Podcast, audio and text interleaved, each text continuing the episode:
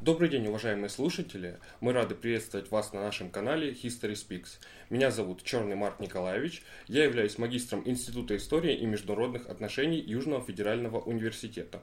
Сегодня у нас в гостях кандидат исторических наук, доцент, заведующий кафедрой специальных исторических дисциплин, методики преподавания истории и обществознания Евгений Владимирович Шандурин.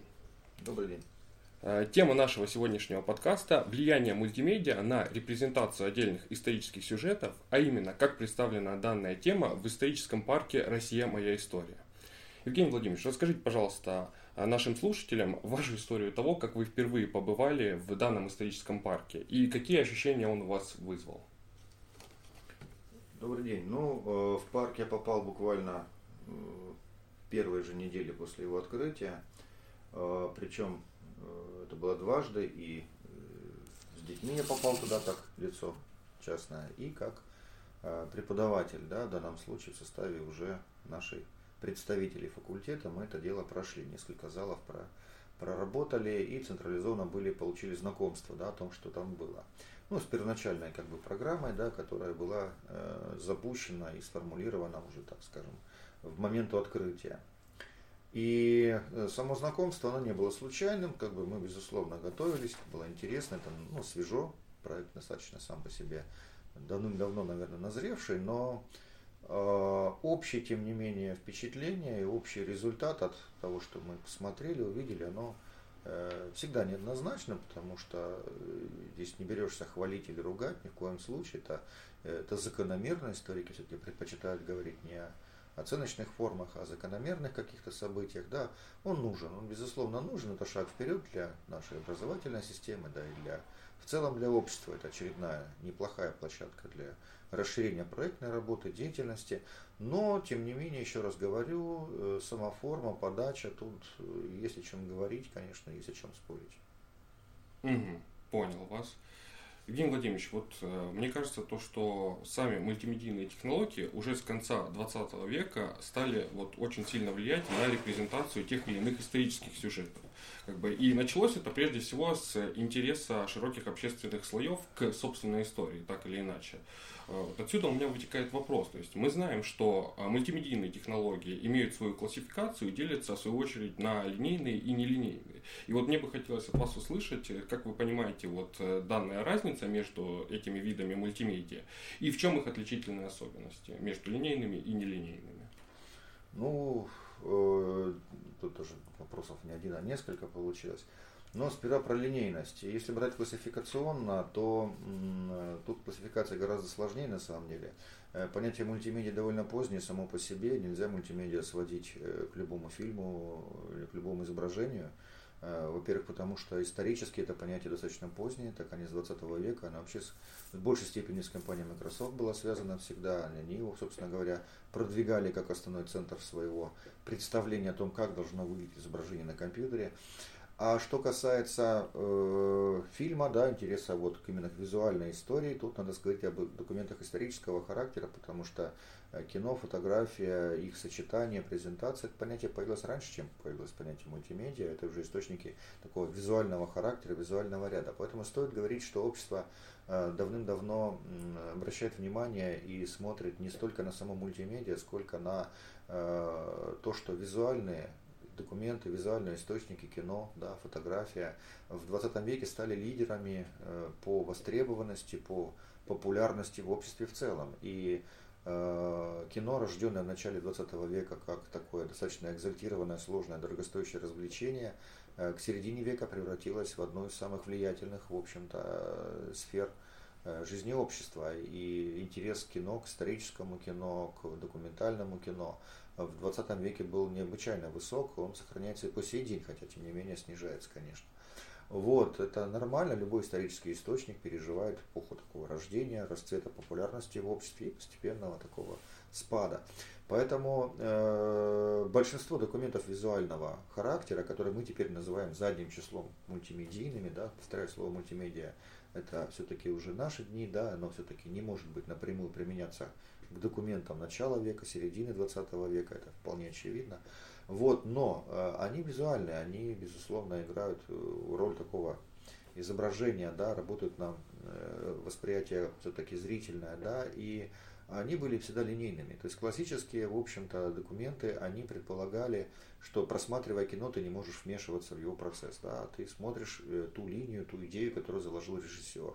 Э, в данном случае в материале документального фильма точно так же. Ты смотришь идею, ту, которую заложил сценарист, режиссер, там, автор, да, который, ты как бы согласен с ними, не согласен, ты вот с этим э, уже и дальше живешь и размышляешь. Это линейность. Поэтому линейность это способ обращения, это такая односторонняя форма информационной связи между слушателем и условно автором, да, то есть актором и, и ну, акцептор, там, донор, да, то есть тот, кто получает информацию, тот, кто ее передает.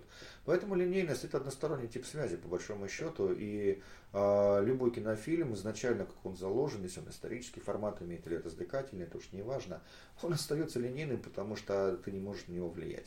А нелинейное, это интерактивное в сущности, то есть это в большей степени те, следующий шаг уже в развитии системы, это уже именно мультимедийное, по большому счету, уже рожденное изначально компьютерном, электронном виде, да, э, способы взаимодействия, где э, зритель выступает не только в роли, э, скажем так, чистого потребителя, да, вот, чтобы было понятно, это горизонтальные способы взаимодействия, они двусторонние. Что это означает? Ну, вот, например, вы приходите в магазин, да, и покупаете какую-то вещь, ну, допустим, видеокассету, как это было там в 90-е годы. Э, вы потребитель, тот, кто вам ее продал, он, он, соответственно, продавец. Ну, а тот, кто снял этот фильм, да, он непосредственно там владелец прав, там, лицензии на все остальное. А вот представьте, что э, сейчас вы вот снимаете свой собственный подкаст. Вот скажите, вы потребитель, владелец или изготовитель? Ну, я могу, получается, в разных ролях быть. Вот именно. В этом и суть э, интерактивности состоит, что э, в современной системе мультимедиа перестает э, соблюдать такие четкие роли. Роли потребителя, роль изготовителя или роль там, владельца. И человек, занимаясь горизонтальными, то есть двусторонними, другими словами, нелинейными видами информации, он перестает быть исключительно в одной какой-то социальной роли. Ты и изготовитель, ты и владелец можешь быть, ты можешь быть и потребителем, и распространителем, и сам на это можешь заработать, а можешь прогореть. То есть это э, в сущности суть и состоит в том, что нелинейность предполагает, что зритель в твоем музее, например, э, может влиять на контент. То есть он может выбирать то, что хочет, да, интерактивно нажимать, что ему интересно, а не просто э, как кино посмотреть в одностороннем порядке, да, вот то, что тебе показали в качестве короткого ролика. Мне в этом плане очень понравился музей на Поклонной горе в Москве. А, новый, э, кто не был, безусловно, стоит съездить. Э, у них блестящий выполнен, дорогостоящий очень проект э, музея по Сталинградской битве, вот по, вообще по войне в целом, где например, очень здорово сочетаются видео, живые декорации, там реально декорации улиц прямо внутри здания сделаны очень хорошо, военных, красиво. Это сочетается с кино, а, например, смотрители самого музея, кто следит за посетителями, чтобы они там ничего не открутили, не безобразничали, они одновременно актеры, которые являются частью экспозиции. Mm-hmm. И девушка, сидящая где-нибудь в этой э, красиво воссозданной, реалистично больничной палате, э, плетет бинты и сообщает тебе там, что вот сейчас вот будет, только что была бомбежка, привезли снова раненых, она же одновременно работник музея, который следит за тобой, одновременно она, она участник экспозиции, и она же э, рассказывает об этих событиях, она как бы является в этом плане э, как бы частью музея, живой частью музея. Это, вот, это, вот это нелинейность. Э, тот самый случай, когда четких социальных ролей нету. И э, также и э, нелинейная мультимедиа – это когда ты начинаешь влиять на контент ты уже перестал быть просто потребителем. Это смарт-системы уже, электронные. Э, игры, это тоже нелинейная система представления, она двусторонняя, то есть ты и можешь играть, особенно если игры с открытым пространством, пожалуйста. В музеях уже появились элементы игр, да, можно прийти поиграть, там, да, там, нажимать, вот. Это детям нравится, это нелинейная совершенно система, потому что они уже в этом смысле не просто зрители, они уже и участники процесса. Вот, а если детям еще и предложить свою презентацию сделать, да, или дорисовать что-то, Вот, э, но это уже такой э, разновидность, как это говорят, трогательные зоопарки для животных, да, это вот такая спорная, нелинейная система передачи информации. А здесь такой трогательный зоопарк только цифровой, да, где ты можешь тоже что-то потрогать, пощупать, сделать. Отсюда такой интерес вот к этим э, всевозможным открытым пространствам, информационным коворкингам, где ты одновременно и потребитель, и пользователь, и ты работаешь, и отдыхаешь. То есть э, постмодернизм как современная культура и порождает понятие нелинейности как идею того, что ты можешь э, выбирать сам себе ту социальную роль вот в этом цифровом пространстве, которая тебе ближе всего. Вот. Это очень сильно влияет и на образование, на культуру, и особенно на музейную систему, потому что современный музей уже специалистам видится не как э, просто площадка такого пассивного просмотра, а площадка, э, где нелинейно, то есть без готового абсолютно сценария пользователь может сам что-то делать. Да? Современная библиотека точно так же. Это ж не просто прийти книжки почитать. Теперь это и пространство отдыха, теперь это делают новейшие библиотеки организованы как пространство работы, пространство отдыха, общения. Библиотека становится кинозалом, где люди приходят пообщаться, поговорить. Вот она нелинейность, собственно mm-hmm. говоря, в том числе мультимедийная. Э, с цифровыми технологиями. Мультимедиа это форма, это не содержание, это просто цифровая форма представления самых разных видов информации, в первую очередь визуальных. Угу, я понял. Вот, э, вы знаете, я специально по случаю записи нашего подкаста предварительно заходил на сайт исторического парка «Россия. Моя история», вот, посмотрел раздел, в принципе, о проекте, и там было представлено видео, где рассказывалось о самом проекте, э, приводились даже цифры, около 760 единиц мультимедийной техники, насколько я понял, это из расчета на один исторический парк. Э, то есть туда были включены и мультимедийные карты, и анимированная инфографика, и авторские видеотрансляции, также игровые приложения для детей, это, к слову, о присутствии нелинейных мультимедиа в парке. И более того, в историческом парке присутствуют вот эти все новейшие формы э, информационных носителей. И сами создатели парка, а, они видят свою, э, так скажем, цель в том, чтобы, цитирую, вот, российская история перешла из категории черно-белого учебника в яркое, увлекательное и вместе с тем объективное повествование. Э, в связи с этим у меня возникает вопрос, как бы, а в чем э, заключается такое сверхпреимущество мультимедиа над учебником? То есть мы вроде бы с вами учились именно по учебникам, но и тем не менее интерес к истории у нас э, все равно остался, и более того, он так или иначе подогревался. В чем актуальность визуального материала? Да, актуальность есть. Две вещи приведу. Начну чуть издалека. Дело в том, что человечество довольно быстро меняется. Меняется система образования, меняется восприятие, меняется мир, в котором живут люди. Отсюда меняется мышление. А, в XIX веке ведущей формой деятельности человека была пистолярная работа. Мы, люди писали. Много писали, отсюда хорошо знали языки, очень хорошо работали с информацией энциклопедического характера, имели очень широкие взгляды на жизнь такие прогрессивные, просветительские, я бы сказал, да, форма письма. В 19 веке э, письмо было определяющим, отсюда огромный рост популярности поэзии, литературы, расцвет литературы, да, русской в том числе именно 19 век. 20 э, век все-таки меняются технологии, и от эпистолярного жанра ведущим становится именно визуализация. Э, это не означает, что письменные документы пропали, стали были неинтересны. Нет, у них просто появился конкурент – видео. Кино действительно стало наиболее модной, ведущей и очень популярной формой. Ну, как и радио, кстати, тоже разновидность э, информации, это, собственно говоря, которую в будущем звуковую тоже будут называть мультимедиа. Да? Я не повторяю, не призываю ни в коем случае считать радио мультимедийным форматом, нет.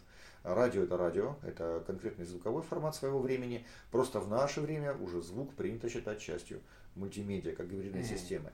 Но э, тонкость в том, что, э, наверное, так скажу, современный человек вырастает в условиях того, что ребенок, он много видит глазами, воспринимает.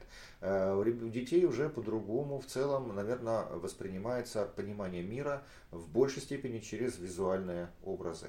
Э, по современному миру, э, по современному научному сообществу гуляет такая характерная фраза относительно того, что современный школьник обладает клиповым мышлением. Да? Клиповость как да. понятие. Достаточно известный такой тезис, э, не лишенный смысла, кстати, да, по большому счету большинство специалистов готовы с этим в той или иной степени соглашаться, что да, э, воспринятие многих видов информации для современного человека играет роль, когда он это видит, не только слышит. Э, в данном случае. Поэтому э, действительно идея того, что визуальный ряд нужен в дополнение к текстовому, эта мысль верна. Но есть обратная сторона проблемы, связанная с тем, что образность имеет свои безусловные такие, я бы сказал, сильные стороны, позволяющие, да, сделать изображение интересным. Да, изображение вызывает эмоции. Это классно, это хорошо, это для запоминания хорошо, для, э, для в целом для узнавания, для памяти. Зрительные образы вообще яркая штука, как и эмоциональные любые реакции, да. Это хорошо, но у нее есть обратная сторона, очень такая грустная. Э, клиповое мышление, то есть зрительные образы, э, в сущности, они довольно скоротечные. Mm-hmm. Крайне редко можно встретить, чтобы человек что-то увидев, потом годами это вспоминал или что-то фиксировал. Удивительное дело, текстовое восприятие, то есть логическое, тактильное восприятие, э, в том числе запахи у человека, в общем-то, в память врезаются даже сильнее, чем зрительность. Зрительная довольно скоротечная, быстрая, как и сама индустрия кино или, допустим, сфера развлечений, она достаточно, я бы так сказал, быстро меняется, она быстро приходит что-то новое. Приведу пример. В свое время э, Немирович Данченко мотались э, с коллегами в Штаты, пытались стать известными драматургами, да, соответственно, ребята целым коллективом мотались в Штаты, даже выступали на ведущих площадках, но вернулись обратно в Россию. Собственно, сам Немирович Данченко об этом говорил, что они не были нужны там. Почему? Э, когда была сделана э, Станиславским первая постановка, э, собственно, в ведущих площадках Америки, это была революция, это было круто. Но они же классики, как бы они видели свою работу в качестве такой фундаментальной задачи. И Станиславский и Мирош Данченко хотели сделать из этого такую высокую культуру. А американская публика хотела развлечений. Они требовали новые программы каждый год. И через несколько лет триумфов и прекрасных успехов русского театра в Америке, он через пять лет был просто никому не нужен.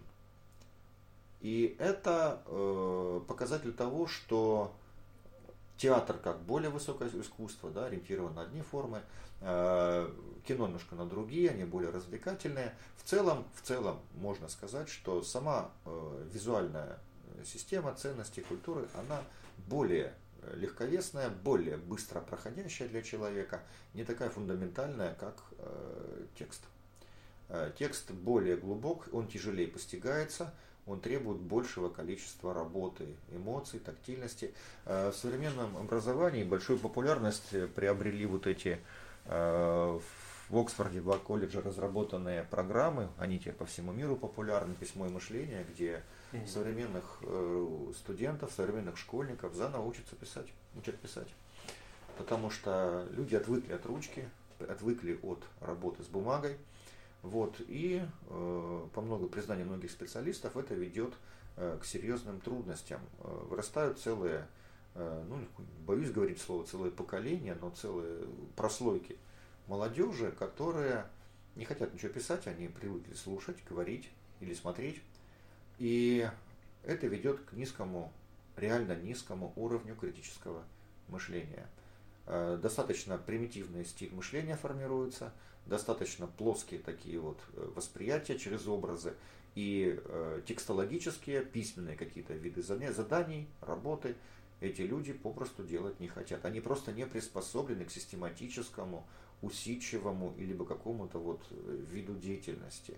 Это да, это, это удивительная такая, знаете, функциональная неграмотность, да, то есть люди просто отвыкли писать, отсюда у них меняется мышление очень сильно. И вот сейчас, да, такие вот целые курсы мышления разрабатываются, как научиться заново практически, да, то, что человек в 19 веке делал автоматически, там все дневники вели всегда, да, это было обязательство для любого образованного человека вести дневник. Многие в зрелом возрасте их продолжали вести, это была обязательная практика, любые свои мысли. Люди тут же излагали на бумагу.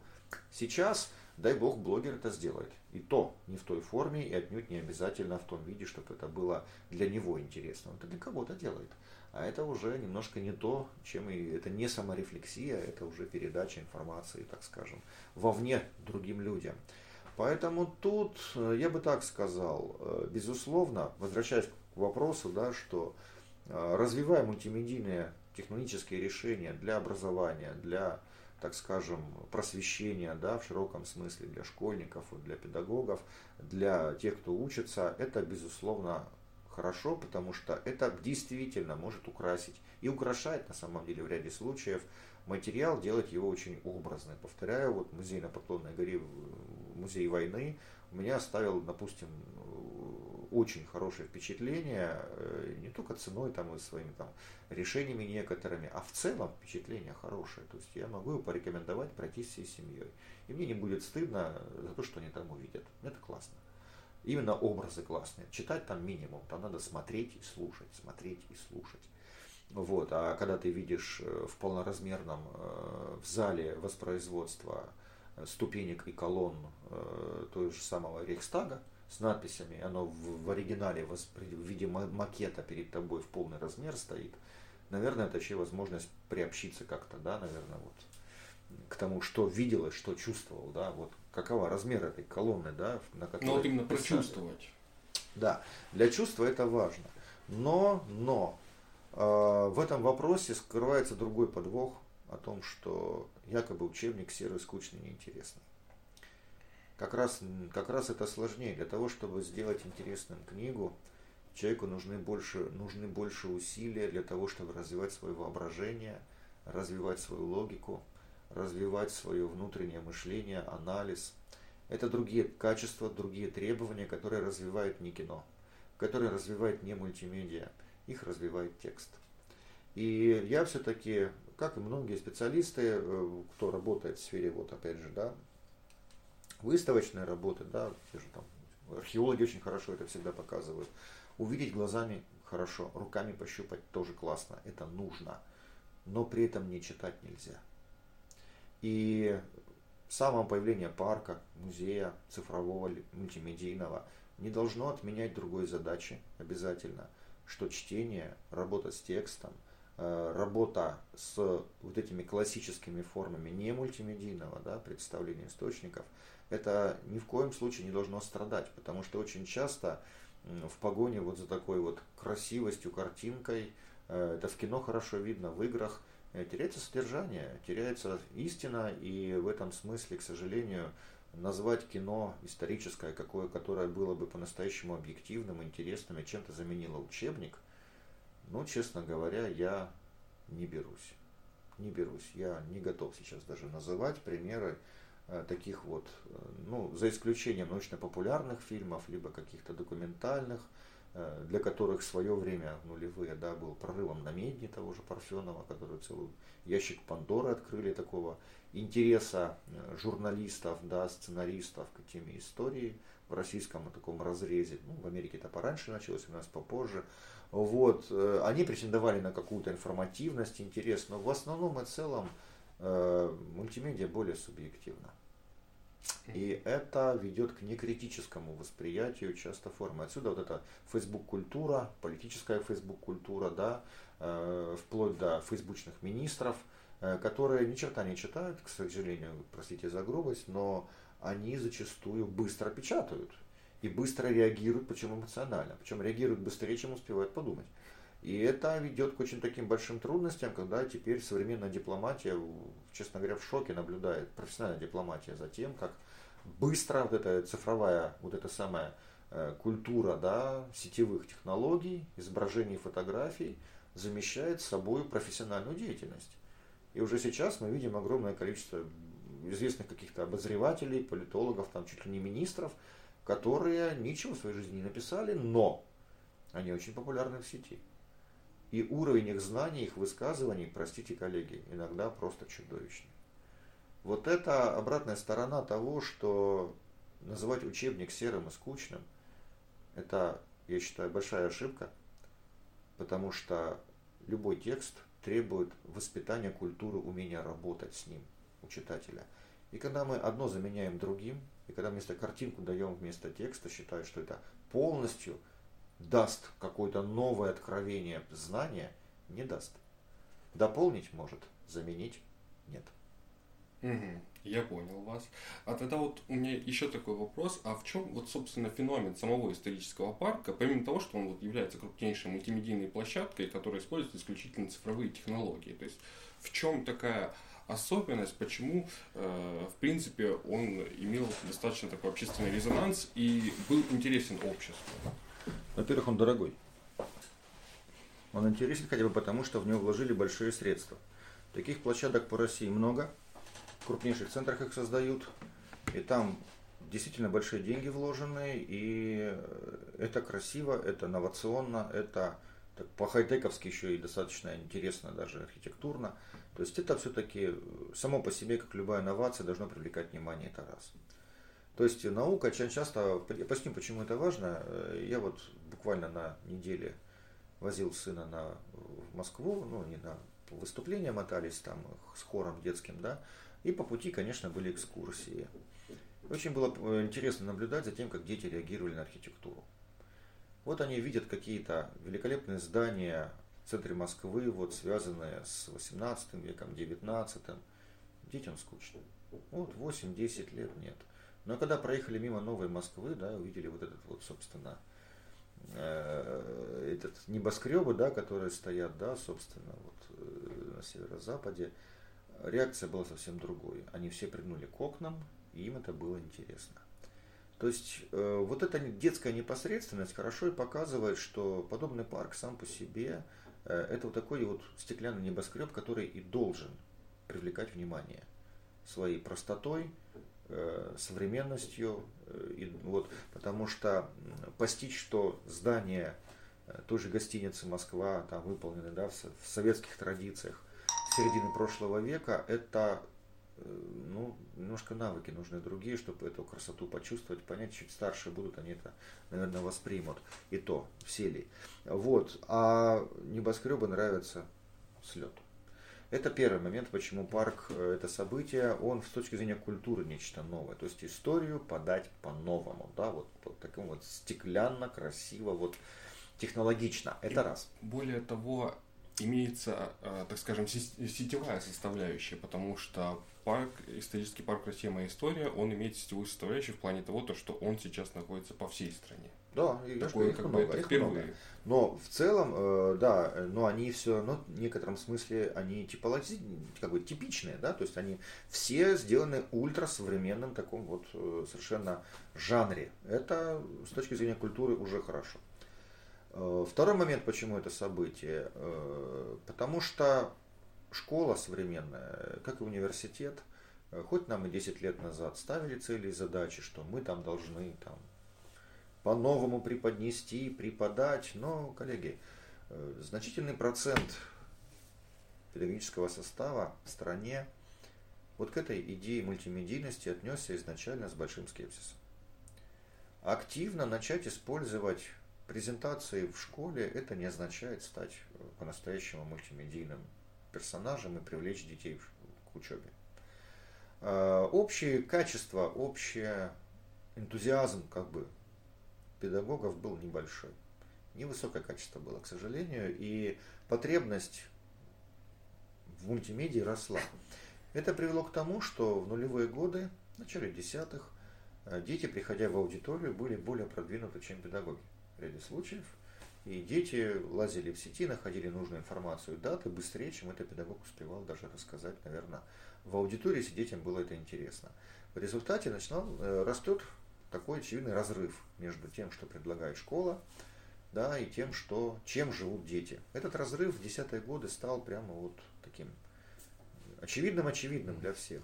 И появление парка это и была, собственно, правильная, по-своему ответная, централизованная ответная реакция на то, чтобы вот этот разрыв в технологичности между образовательной системой, как она сложилась, и непосредственно э, обществом как-то преодолеть. Э, напомню, что такая программа началась еще в начале нулевых, это программа «Электронная Россия» была, когда все школы интернетом снабжали, да, когда первые компьютеры в школу завозили, да, и э, тогда еще какого-то разрыва такого большого не было. Школьники некоторые действительно компьютер впервые видели, э, тогда стоил дорого, э, впервые видели в школе, да, школа была таким вот сосредоточением какой-то инновации. Я хорошо помню, я в начале 90-х я также проходил целый конкурс, чтобы учиться работать на компьютере, это был 89-90 год, на чтобы попасть в мультимедийный компьютерный класс, мы там отбор проходили, там, да, писали. Вот, э, школа была, да, вот таким местом э, притяжения. А в десятые годы все, уже программа, когда программа информационного общества была государственная запущена, э, в, школе, в школах был интернет, были доски, появились вот эти площадки, но кто бы им активно пользовался? Процент педагогов, которые активно этим пользуются, к сожалению, не очень высок. Коллеги, поправьте меня, возразите, если вы видели, что большинство педагогов у вас в школе, где вы учились, это были такие продвинутые Э, технари, которые могли по-разному представить вам информацию или показать фильм, э, роли, которые они сняли фильм, вплетая это в лекцию, я за вас порадуюсь. Вы будете, скорее всего, в меньшинстве. Э, в большинстве случаев, к сожалению, такого не было. И мультимедийный парк, причин много, причин много, это отдельная тема, почему так происходит, я не беру здесь, как говорится, наверное, выступать в качестве судьи, но мультимедийный парк в чем-то вовремя появляется, потому что это как раз-таки Э, весьма неплохой такой э, формат. Э, вот эту мультимедийность, которую в школе, в образовательных учреждениях, да, да и в вузах тоже, может не доставать. Да, может не доставать, потому что все-таки среди педагогов много поборников классической системы по-прежнему. И это неплохо, это нормально, это логично и неизбежно в данной ситуации. Вот, он выступает в роли вот такого вот центра притяжения да, технологического, так задумано. Вопрос, насколько это будет дальше активно использоваться, это уже вопрос другой. Но само появление новации – это попытка преодолеть так называемый цифровой разрыв между системой преподавания и, собственно, социальной средой, то есть школьниками и студентами, которые видят немножко не то и уже живут немножко в другом мире. Для них мир изображения – норма. Для педагогов далеко не всегда. К сожалению, далеко не всегда. Понял вас. И знаете, тут возвращаясь к высказыванию создателей парка, а, как мне кажется, они не учли того, что вот в их высказывании э, они говорят об объективном повествовании, но как, как такового, как мне кажется, объективного повествования это не бывает. То есть даже тот же самый парк, он несет в себе ту или иную идею. Ну, да, да. И в этой связи, как мне кажется, вот хотелось бы услышать ваше мнение. То есть вот для обычного посетителя исторического парка, основой экспозиции является историческое событие, то есть повествование, или же это реконструкция данного события. То есть все-таки э, как э, парк ну, да. предоставляет э, версию как единственного верного повествования, или просто он предлагает какой-то вариант. Коллеги, друзья, все знают, что наиболее популярная и такая правильная позиция здесь, наверное, обычно, чему историков, педагогов обычно и учат сразу, до историков академических, что Э, любой источник является не только продуктом прошлого, но и продуктом нашего современного сознания. Мы любой материал э, реконструируем, даже исторические источники. Когда мы их начинаем объяснять, мы уже ведем некоторую долю реконструкции, мы уже вкладываем свои мысли, свои идеи, свое видение. Э, люди прошлого многие вещи видели иначе. Это, поэтому объективности как таковой в принципе в исторической науке в чистом виде, как абсолютной формы, наверное-то и получится назвать, найти, потому что это цель. Это цель, это ценность, это оценочное суждение, стремление к объективности, да, такой вот э, путь, наверное, да. Но это как солнце, он должен освещать путь, но к нему никто никогда не придет, а тот, кто придет, скорее всего, попросту там и останется. Вот, э, не доживет. Поэтому в данной ситуации, конечно, конечно, э, фраза, что стремление к объективности, это скорее, это скорее пожелание. Это пожелание, это стремление, но насколько оно реалистично? Коллеги, ну, каждый историк, который садится за книгу, хочет быть в чем-то объективным. Вот. Э, вся суть критического мышления к тому и сводится, что истина появляется, когда таких э, стремлений несколько, и они вырабатывают некую общую какую-то позицию, там, да, какие-то общие, общие точки, в чем-то они не сходятся. Вот в этом есть объективность. Объективность в том, что единой точки зрения на многие процессы, наверное, и никогда и не будет. Вот, есть основная, есть как бы наиболее популярная позиция, да. Но, но всегда ли наиболее популярная позиция объективна? Да нет. Опять же нет. И э, поэтому в данной ситуации э, для меня, вот как человек, который, так скажем, занимается проблемами источниковедения, да, могу сказать так, что сам по себе мультимедийный парк может и должен, наверное, стремиться к тому, чтобы быть объективнее, показать историю, наверное, с той стороны, с которой, может быть, в учебниках ее что и не показали. Да, в этом смысле как стремление это хорошо, но как результаты и как э, готовый продукт, что это объективно, ну, боюсь, что это скорее, скорее, скорее стремление, чем реальность. Ну вот это просто к тому, то, что ребенок-то, он э, в силу того, то, что как он там приходит, там 8, 10 лет, 12 лет, у него все равно еще не хватает того критического мышления, чтобы понять, то, что это все-таки реконструкция, и он может это воспринимать именно как вот оно было так и тогда. Ну, может воспринимать. Э, дети, ну, э, я бы так сказал, с одной стороны, дети в этом возрасте, да, воспринимают многое на веру, но и также быстро забывают. Mm. То есть в этом плане ничего ну, такого... они очень гибкие, да. В возрасте достаточно 6-7 класса, э, конечно, идет процесс формирования, они очень часто и в принципе что-то на веру брать не хотят, но э, в общем и целом, э, для того, чтобы они это восприняли именно как объективность, это должно быть авторитетное мнение какое-то в данной ситуации. Поэтому да, действительно, авторитет в интернете для многих из них, авторитет интернета выше, чем авторитет учебника. Вот в этом проблема действительно. Да, интернету в чистом виде, хотя там часто много откровенной ерунды пишется иногда, такой субъективной совершенно, да, в разном виде, они склонны верить. Это да, это эффект общеизвестен, поэтому здесь парк э, полезен в каком отношении? Сам подход да, к объективности, который озвучен, что они дают ту информацию, которая хотя бы не вредит. Угу. Вот так скажем, да, потому что в ряде случаев мы можем э, видеть в сети откровенно вредные вещи, потому что сам интернет штука изначально не цензурируемая, он как бы создавался как среда свободного информационного взаимодействия, предполагающего, что человек как-то так фильтрует, да, что он смотрит. А в парке все-таки уже отфильтровано. Угу. Вот, получается. А вот и говоря, в принципе, об историческом парке, многие, в принципе, посетители, обыватели, они ошибочно именуют его музеем, как бы забывая о том, что э, в нем как бы, ну, отсутствует та самая составляющая, именно вещественный артефакт. То есть и в то же время как бы мультимедийные технологии уже давно присутствуют в жизни многих музеев. И вот поэтому да. мне вопрос как бы, о том, как вот вы считаете, какова роль мультимедийных технологий в музеях и видоизменяется она уже из исключительно вспомогательной, дополняя артефакт, или является для него уже как конкурентом за внимание посетителя внутри как раз таки вот этого целостного музейного пространства? Ну, как бы, музей ли это, да, если брать первую часть вопроса. Э, на самом деле, на самом деле, э, я уже как бы возвращался, вернусь к тому, что я уже сказал чуть раньше, понятие музея меняется. Э, в современном обществе уже тоже идет дискуссия, какой должна быть библиотека, каким должен быть музей. Э, говорят, что он должен быть более да, такой нелинейный, более доступный, более кроссплатформенный, как бы выразились программисты, то есть используют разные платформы для взаимодействия со своим э, посетителем, да, то есть почему в музее не должно быть кафе, напомню, должно быть, почему нет. Это может быть зона отдыха, это может быть зона креатива, зона работы, и при этом она может оставаться музеем. А, вот. Э, ну, наш университетский музей так задумывался. Да, он вроде как музей, но одновременно это площадка и для встреч, для проведения мероприятий, но при этом он остается музеем. То есть mm. это как бы вполне понятно, и наличие мультимедиа это не нарушает идеи музея никак. Совершенно.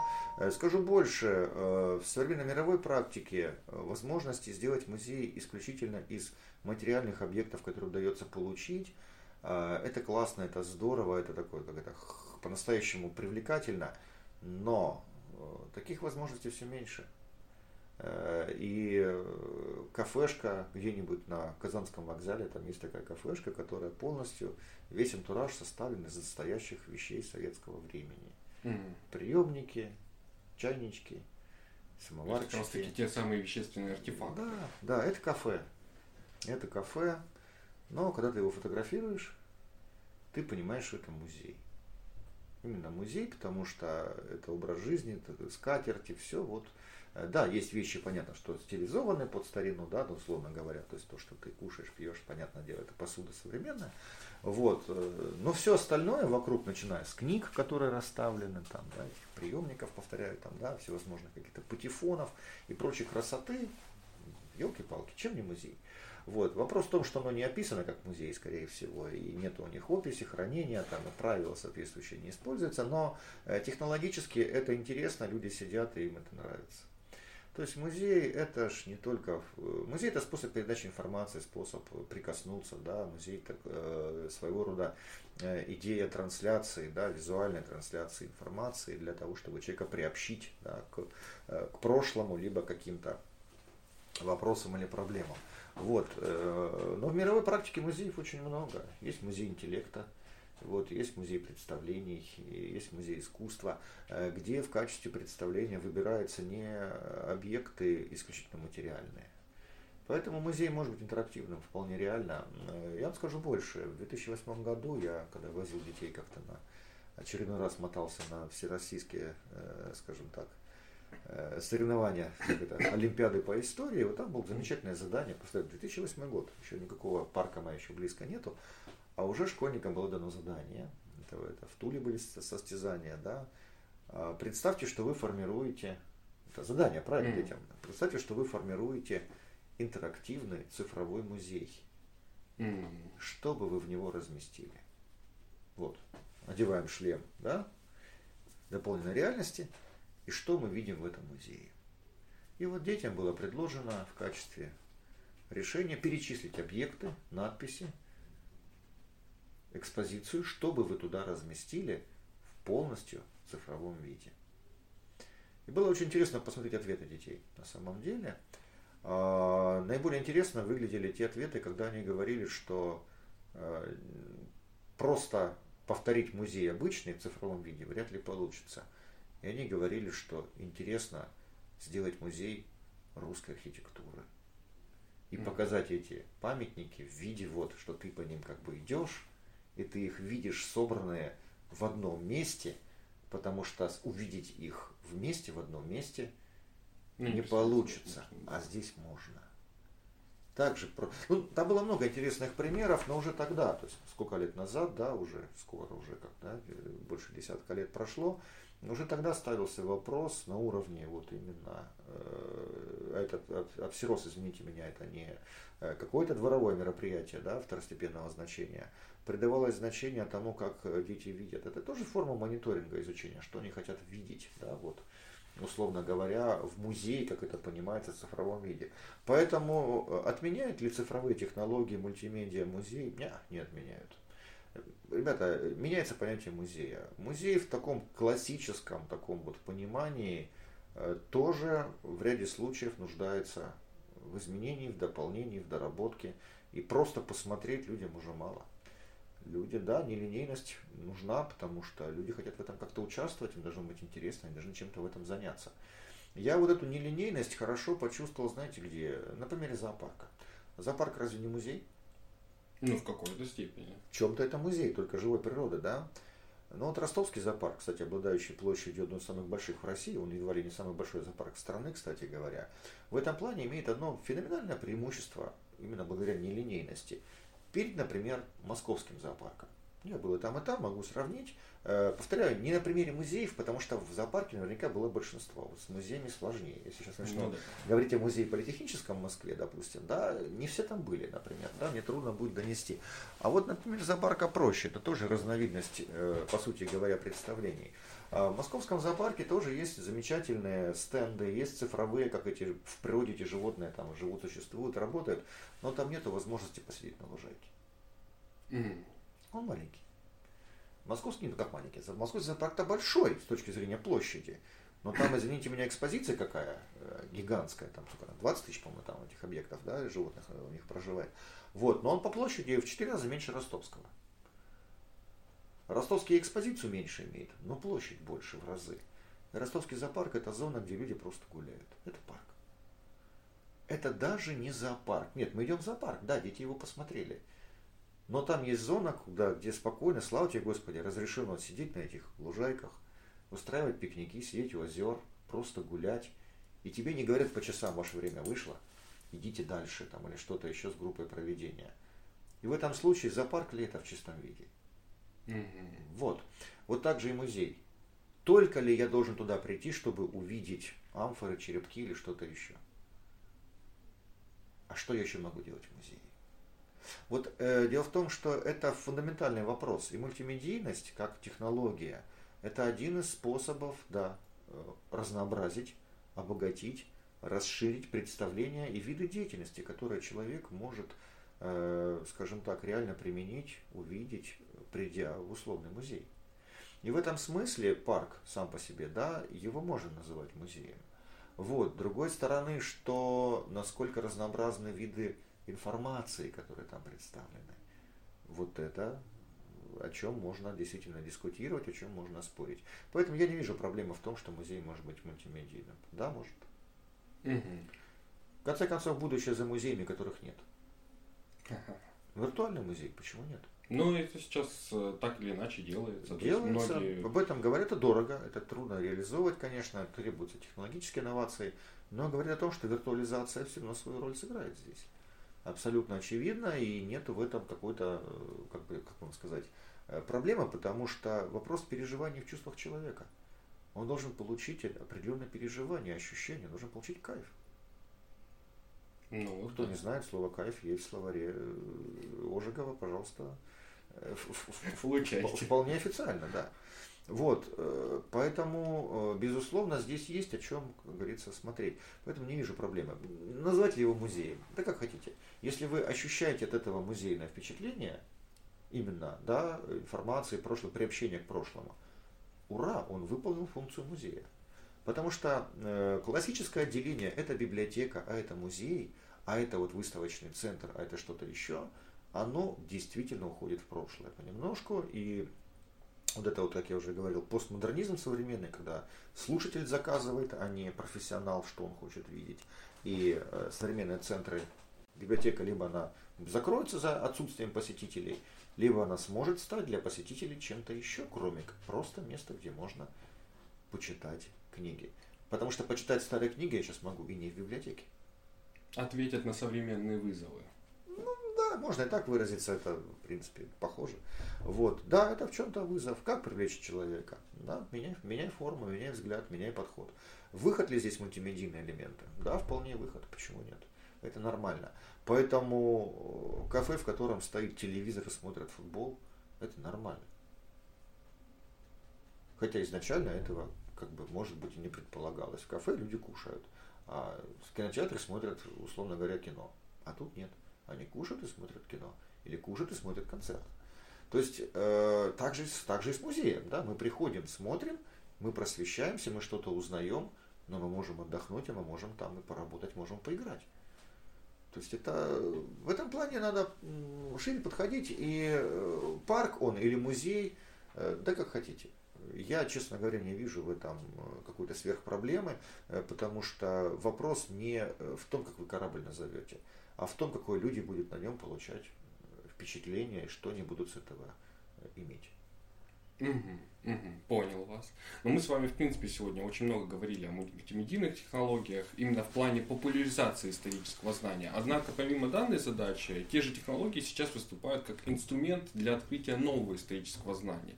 И я бы хотел с вами поговорить о таком относительно новом междисциплинарном направлении, как e-history или историческая информатика. В связи с этим у меня вопрос, как бы, вот расскажите нашим слушателям о том, чем занимается историческая информатика и какие проблемы, современные или не очень, она решает? О, хороший вопрос. Ну, начнем с того, что историческая информатика, да, и digital history – это немножко, немножко, как сказать, понятия из разных немножко пришедших источников, наверное, да. Историческая информатика традиционно, как понятие, концентрировалась все-таки вокруг Московского государственного университета. Это традиция, идущая еще, наверное, от академика Ковальченко, вот, который начал применять статистику, мат-методы для работы с... Ну, он диссертацию защищал, писал там об сельском, истории сельского хозяйства в Советском Союзе, а там экономические архивы они обладают невероятным количеством статистики, данных, там их нужно как-то обрабатывать. Вот тут как бы и оказалось, пришлось к двору это все и, и современная кафедра исторической информатики, кафедра Бородкина в МГУ, да, с кем вот, собственно, Наталья Валерьевна работает, э, пишет материалы, они как раз из этого и вышли и подразумевали, потом подключая к этой теме статистики, обработки данных, э, уже вот эти вот вопросы мультимедийного представления, да, для них это э, путь, идущий от академической среды, mm-hmm как бы в люди, да, то есть это историческая информатика, вот как-то так повелось, что это скорее путь от академической науки к людям, да, и потом эта тематика начала немножко расширяться, и на конференциях, тот же Енош, да, тут, этот журнал замечательный, там уже появились разные статьи, в том числе и вот э, сугубо цифровые. А, вот. А Digital History это европейский подход больше. Да? Тут чуть по-другому. Здесь высшая школа экономики, наверное, была застрельщиком, э, которые пошли не от академики, не от академических традиций. Да? У них не было, наверное, не было истфака высшей школы экономики никогда. Истфак высшей школы экономики э, формировался за счет людей, которые э, не, не нашли себе места в МГУ, они просто перешли туда. Вот, их истфак это вот такая интересная, у них даже кафедр нету, они ими не пользуются как понятием. Вот, у них проектная работа идет. И, и они исходили из европейских традиций. Что хотят люди? Mm. И Digital History традиция наоборот, от желания людей прийти к каким-то научным исследованиям. Вот интересно посмотреть на картину, да, вот там смотрим на Джаконду и думаем, что в этой картине такого. Они говорят, а вот людям интересно понять, почему эта картина стоит таких чудовищных денег, да, вот почему. Они берут и говорят, а если ее посмотреть с точки зрения спектрального анализа там, или просмотра там, световых решений. И начинают ее просвечивать э, всевозможными э, сканерами, формами, выяснять число слоев, краски, составы, формы, типы, выдавать технологическую карту произведения. Mm-hmm. Я пример взял. Ну, это с разными картинами делается. Вот, и выясняется, что там, что были разные версии этого рисунка, что она была сперва такой, потом такой, что используется столько-то красок, такой-то формы. Когда это все вместе сводится, понимаешь, что работа художника это невероятно сложная, просто чудовищная задача, с которой нормальный, простой, неподготовленный человек не то что не справится, он даже в мозгах не поместит то, что нужно знать и понимать, что, для, да. что для этого требуется. Но это становится понятным, когда они картину цифровым образом как бы изнутри ее рассматривают. Да? Но потому что есть вопрос у людей, что же в этой картине такого. Digital History – это научпоп в большей степени. Это стремление от людских интересов э, использовать науку для вот такой вот э, отражения интересов именно людей в первую очередь. Не наука учит людей, а люди учат науку, чтобы наука была интересней. Но в конечном счете и то, и то приходит к похожим результатам. Это разные мне, в моем понимании, сколько я знакомился с работами, с публикациями, Историческая информатика сосредоточена вокруг коллектива профессиональных ученых, которые много лет делают подобную работу и развивают ее. А Digital History это такое сообщество разнообразных коллективов, которые в горизонтальном режиме, иногда вместе, иногда порознь, э, выполняют некие проекты, ну, да, которые проект. живут, существуют и потом уходят. И э, пример подобных подходов, ну чуть в другой сфере, можно привести, например, вот, вот опять же говоря с подкастами, но с видеоподкастами, да, возьмем mm. Арзамас, допустим, там, да, и какую-нибудь наука про. Mm. Как вариант, и там, и там как бы знакомо всем, я думаю, да. Э, если первый Арзамас, да, это профессиональный э, как бы э, подход, когда за большие деньги, да, люди снимают с хорошим таким подходом, пожалуй, одним из лучших. Он, он не, на, не нов в мире, он довольно известен. Подобные проекты есть у многих университетов мира.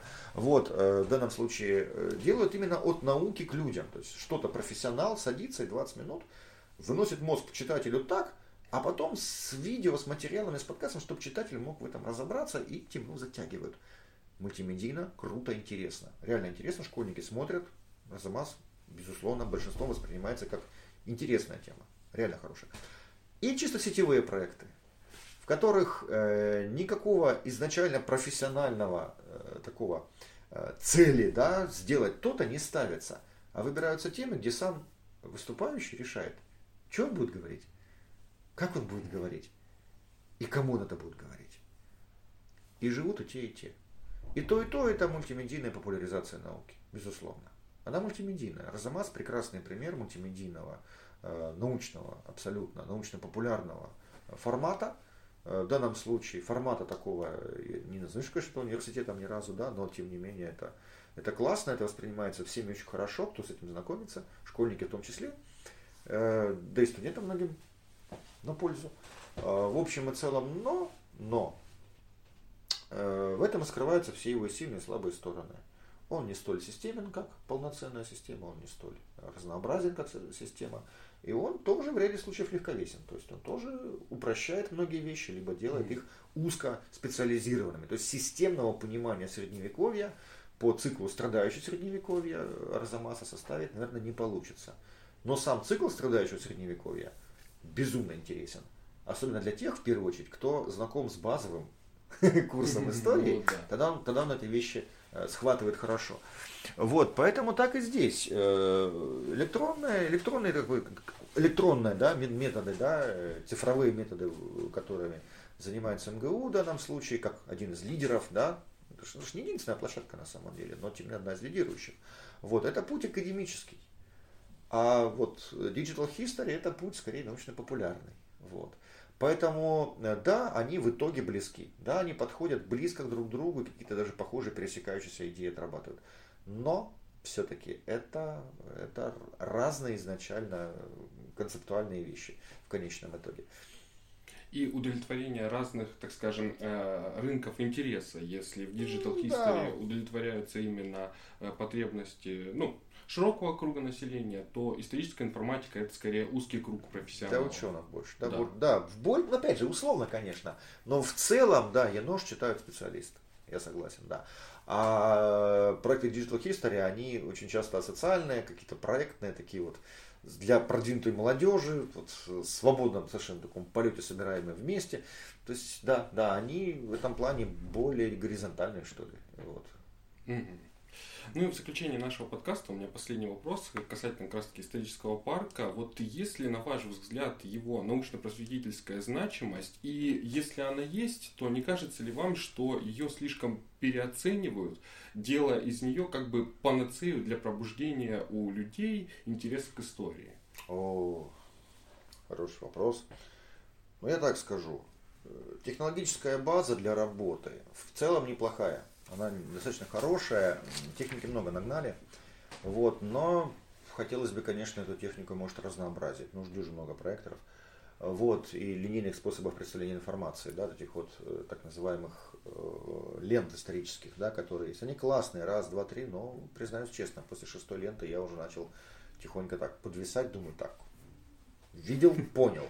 Вот, в целом, то есть э, дозы, дозы нужны, да, чтобы не перекормить каким-то одним видом информации. Но в целом, на самом деле, очень неплохо. Может ли он быть площадкой для просвещения? Да, может. Но контент надо развивать. Э, главной слабостью подобных проектов, любой, любой вертикальный проект, это вертикальный проект, его делало государство сверху вниз, да, то есть платило деньги за это. Любой вертикальный проект, ему всегда не хватает ответной реакции снизу, со стороны людей со стороны сообщества, профессионалов, ученых, э, нужно развивать программы, делать разные, разные совершенно функции, потому что государство не будет такие парки вечно обслуживать за свой счет. Э, вряд ли кто-то, надеюсь, надеется или думает о том, что государство будет бесконечно все время давать на это деньги, деньги, деньги. Как и со стадионами точно так же. Государство даст деньги, запустит, и потом скажет, друзья, а теперь сами. Теперь сами заработайте, соберите и привлеките к себе аудиторию. Это э, традиционный мировой подход, если такие вещи происходят, и так же, как со стадионами нашими, да, вот построили. Ну, то есть стадион. капитализация. Конечно, через несколько лет государство скажет, ребята, а с какого мы должны вообще сидеть вам тут давать деньги годами? Давайте, мы, мы заложили, мы дали проектный толчок. Зарабатывайте. Будьте востребованы, будьте популярны. Этот подход не первый раз видится, и я думаю, парки наши ждет то же самое. И я думаю, следующий этап этой работы, могут ли они да, быть полезными? Да, могут, конечно. Но для этого требуется уже не просто выполнение функции транслятора. Да? Вот нам дали готовые программы, и мы набрали толковых ребят, и мы их год за годом, вот на школьников ввозим, и им это объясняем. Ну и чем тогда парк отличается от учебника? И э, здесь нужно разнообразие. Нужно разнообразие, э, требуются новые программы, новые презентации, формы, может клипы, может ролики. Мы обсуждали с Марком, с замдиректора и с коллегами, вот, в общем-то, и будем участвовать в этой работе. Да, я думаю, есть возможность и у студенческой среды, и у преподавателей, и у э, краеведов э, предложить целый ряд тем, которые, ну, скажем так, могут быть популярны, могут быть востребованы в образовании, в школах, именно в просветительском каком-то популярном формате и так далее. То есть те темы, которых не хватает в школе. Ну, например, очень просто. У нас в Ростовской области нет никакого стандарта по тому, как школьникам давать региональный компонент по истории. Ну, это реально, в каждом районе нас по-своему его читают. Даже не говоря уже о казачьей истории. Ладно, казачество уже как бы тема такая. Оскомина уже набившая, но там уйма региональных аспектов в связи с войной, с великими людьми там региона там, или там района, э, известными. То есть в курсе ли вы, что на всю страну у нас единственный музей, э, концлагеря, и он в Ростове, в 52-й школе находится, музей Печорского Александра. Mm-hmm. Вот. Во всей стране нету музея. А почему он здесь, в Ростове? А Печорский жил в Ростове. Он входил в еврейский комитет, он участником был, э, в данном случае активным участником общественной жизни города. Вот. Об этом знают здесь, и здесь сделали в школе его музей, потому что он имел к этой школе отношение. И ужас в том, что подобный музей для страны уникален. Да, у них есть фотографии, есть ролики, формы. Он очень в двух комнатах расположен, но, но он классный. Он, он приобщает. И вот парадокс в том, что вот здесь, в таких случаях, э, вот такие мультимедийные центры могут брать на себя роль вот таких вот заполнения этого вакуума. Ведь действительно, давайте спросим, очень простой пример. Возьмите вот любых своих 10 знакомых и спросите, э, улица Ростова, берем улицу Ростова, берем улицу Серафимовича, это кто? Ну, Мадаян, э... Волков, ну, Волков не наш, он э, там Барко, Этель, например, там, собственно говоря, да, э, Даватор, и, я сейчас могу много их назвать. Вот, э, то есть, коллеги. Куников, там, ну и так далее. Куников немножко не наш. Э, но, э, тем не менее, хотя э, тоже можно прицепить. Я просто к чему? Да жители Ростова даже не знают зачастую, по чьим улицам они ходят. И неспроста, э, собственно, центру, э, руководству мультимедийного центра нашего парка «Моя история, моя Россия» э, в Ростове и предложено э, возглавить и начать модерировать работу по организации музея города Ростов. Ну, это логично, потому что... Востребовано. Во-первых, востребовано, у них есть техническая возможность, они могут какие-то знания людей аккумулировать, и они могут это представить даже в цифровом виде. Потому что э, действительно в городе проблема. У нас огромный миллионный город, у нас нет музея города. У нас просто нет музея города в Ростове. Вот это когда произносишь, э, жители Краснодара, у них глаза округляются. Москвичи просто не верят. Они говорят, вы что, шутите что ли? Да, в Ростове нет музея города. Вообще, потому что в школах нету курса. Вот на Кубани приезжаешь, у них есть курс кубановедение. И они его централизованно, регулярно ведут, начиная с школы. Дановедение в четвертом классе было где-то, фигурировало у нас в регионе, но старшеклассники к, к старшему, к выходу из школы в сознательном состоянии, они вообще не помнят, что им что-то рассказывали по поводу истории края, города, где они находятся. Вот простой пример той лакуны, пустоты, куда мы просто проваливаемся. Вот такие мультимедийные центры со свободным технологическим, они должны заполнять вот эти пустоты, которые формируются в нашем образовательном, научном видении, чего мы не знаем, чего мы не видим. Я такой, может, юрнический пример сейчас приведу. А, музей «Моя парк, моя история» находится в Ростове, в парке Островского, да, как раз рядом с бывшим выставочным павильоном центром. Я сейчас, по-моему, Дорадо находится центр. Но не все, наверное, знают, что в 93 году в этом выставочном павильоне проходила выставка «Моя жизнь, моя Америка». Соединенные Штаты, оказывается, в начале 90-х проводили по, а, по всей территории России, и это было вот как раз на этом месте, в этом центре, я просто помню эти очереди, я был маленький, но хорошо это помню, Э, это конце 80-х, начале 90-х, по-моему, проводилась, э, в конце 80-х даже первая такая выставка была, потом в начале 90-х еще одна, где просто показывались, какие у них автоматы э, игровые, какие у них там компьютеры есть, какие там вот эти вот интерактивка, и люди просто приходили и просто пальцами это все тыкали, смотрели. То есть тут же там этот, типа Макдональдс какая-то ерунда была внизу, там что-то продавали. Успех был невероятный очередь была, друзья мои, вот от этого выставочного павильона, они рядышком находятся, да, вот, э, очередь шла такими змеей, змейкой, э, которую выстаивать надо было несколько часов. Интересно, что-то новое. Вот, новое, интересно. Почему? Востребованность. Вот э, такой пример далекий, понятно, но он очень яркий в том плане, что современный музей, в том числе здесь, он может и должен быть востребованным, отыскивая вот эти темы, отыскивая формы, которые нужны интересны людям. То есть тогда он будет музей, отвечающим этим реальностям. Но при этом функцию просветительскую, образовательную терять тоже ни в коем случае нельзя. Должны быть программы, направленные на именно поддержку образовательного процесса. Какие-то темы из истории региона, истории войны, например, отечественной там и так далее. Общие статистической истории, они хороши, они интересны, они вполне дополняют школьную программу. Нормально. Это хорошо, это надо. Но к нему должны появляться и другие программы. Ну, конечно. Связанные с абсолютно другими аспектами, которых, может быть, нет. А где их брать, государство их заказывать не будет. Вот возникает вопрос, что здесь должна быть сочетание. Тогда действительно подобные мультимедийные парки могут стать одной из разновидностей настоящих музеев, исторических, культурных, социальных, где будут проходить не только просто посмотреть историю, а в историю можно будет поиграть, с историей можно будет соприкоснуться, с историей можно будет поругаться, поспорить, станцевать. Я уж не знаю что, но это должно быть что-то, что позволит э, визуально э, не только в пассивном режиме посмотреть, но и поучаствовать. Э, в данном случае в этом плане для, для детей, для людей, чтобы если я захочу, у меня трое детей, я могу сказать детей, пойдем сегодня в парк. Вот я сижу и думаю, готов ли я сейчас троих детей потащить, 12, да, 10 и 5, вот, готов ли, будет ли что-то, чтобы я туда пришел, и два часа им было чем заняться. И причем удовлетворить все потребности. Вот, и три возраста, да, да средняя школа, да, начальная и дошкольник. Вот. Будет ли это для них? То есть вот это те вопросы, которые, наверное, будут себе руководители задавать в дальнейшем, потому что сейчас эти парки переживают такой переходный период.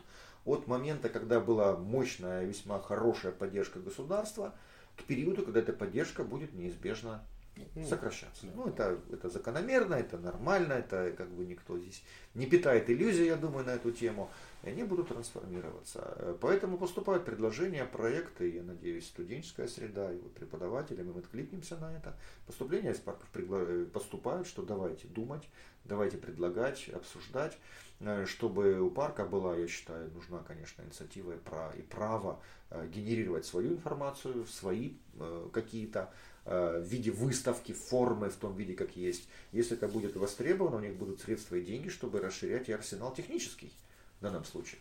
Потому что э, проекционная технология классно, трехмерка тоже классно.